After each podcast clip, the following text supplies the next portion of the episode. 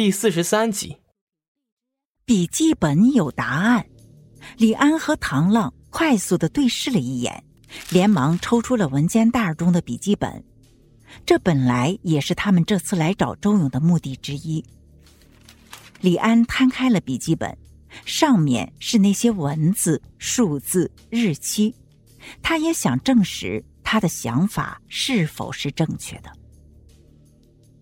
户六六八黑色别克，二零一九年四月五日。夏幺六八黑色奔驰，二零一九年四月九日。哲八八八黑色吉普，二零一九年四月十一日。苏零零八黑色宝马，二零一九年八月六日。于是他用征询的表情看向周勇。我最开始看到这些的时候，觉得很眼熟，怀疑是车牌上面的地区、简称和车牌尾数、汽车颜色和型号。不过日期的意思就不是那么清楚了。嗯，你说的没错。周勇这次肯定的看向李安。的确和李队长说的一样。接下来你们可以从车牌的车主查起。日期代表的是什么？李安追问。车辆进入连海开发区连海宾馆的日期。说完这句话后，周勇又是一副话题终结的模样，身体慵懒的向后一靠，双手支撑在弹簧床上。你们问了我这么多，连份早餐都没有提供给我。哟，勇哥，我把这事给忘了，都怪我。我那里还有面包牛奶，我先拿过来，你先凑合一下。我才给你准备丰盛点的。唐浪一边说，一边拉门而出，跑向了办公室。因为平时在看守所里有人定时送饭，所以他一时考虑不周也是情有可原。但毕竟现在已经是早上十点多了，他们不知不觉谈了两个多小时。李安看着唐浪消失的背影。希望能从周勇的身上获取更多的信息。看来这些车牌是成为破获八幺四专案的关键。周勇不置可否的看着李安，并不答话。李安知道不能再问出些什么了，而且这次的收获已经很大，也就不再勉强，主动的给周勇倒了杯白开水，说：“虽然想要害你的人已经抓到。”但毕竟幕后黑手还没有落网，现在对他们来说，你已经是一个死人，你不能露面了，所以暂时还得委屈你在这个杂物间再待上一段时间。你提供越多的信息，让我们尽快破案，你就能越早离开这里。李安和唐浪再次来到连海宾馆，与聂远碰了一次头，把从周勇那里得到的信息总结了一下，大家一致认为。查出那些车牌的车主以及这些人与国贸大厦还有孟长青之间的关系，一切就会水落石出。于是，聂远继续留下来保护顾梦瑶，而李安和唐浪分头行动，一个去查车牌车主，一个去查国贸大厦和企业的租赁运营情况。L 市连海宾馆三楼办公室内。孟长青看着电脑监控画面上李安和唐浪离开的身影，冷哼了一声，对韩露说：“哼，他们以为自己有多大能耐？我们弄死一个在看守所的周勇，就如踩死一只蚂蚁那么简单；弄死一个在我们眼皮底下的徐瑶，还不是吃菜那么容易的吗？”韩露心眉深锁，说：“弄死他容易。”但要做到事后我们能置身事外，还是得想一个万全之策。你呀，就是杞人忧天。孟长青不屑的道。韩露也不在意，但向孟长青投了一个警告的眼神。你别乱来，听我的准没错。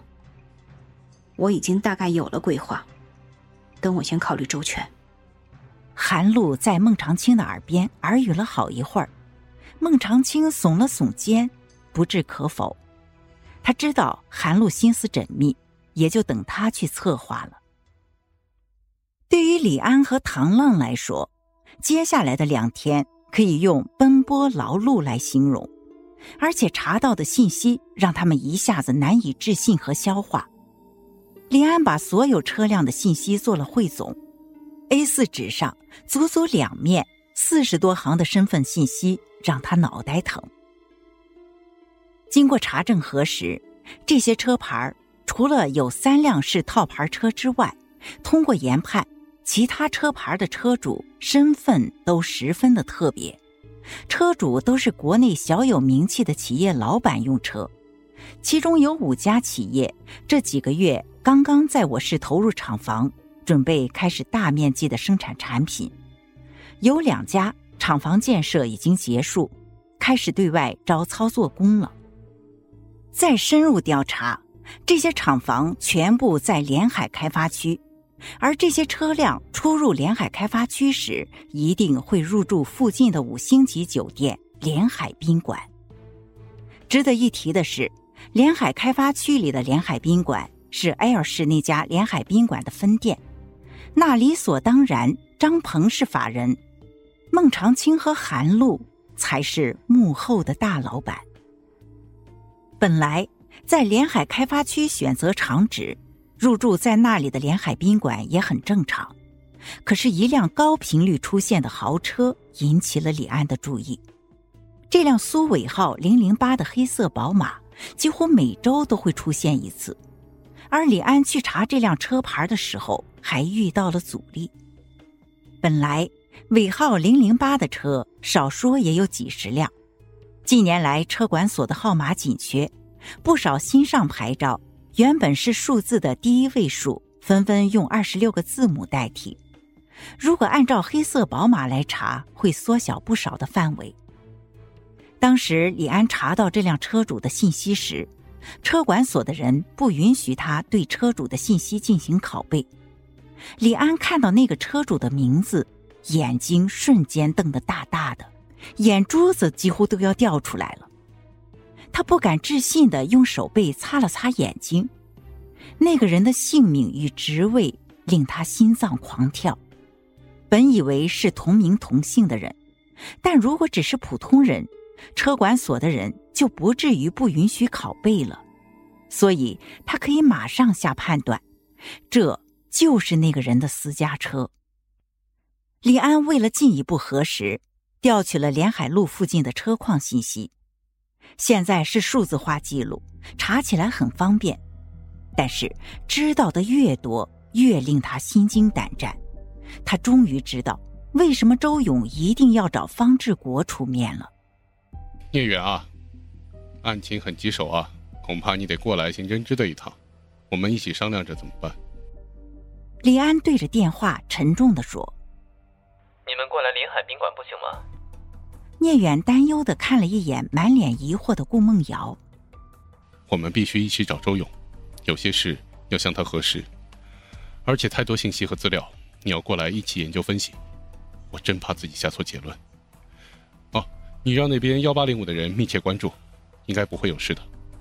李安心里有点焦躁，但还是尽量控制好自己的语气。好吧。聂远无奈的应道：“本集已结束，谢谢您的收听，下集更精彩。”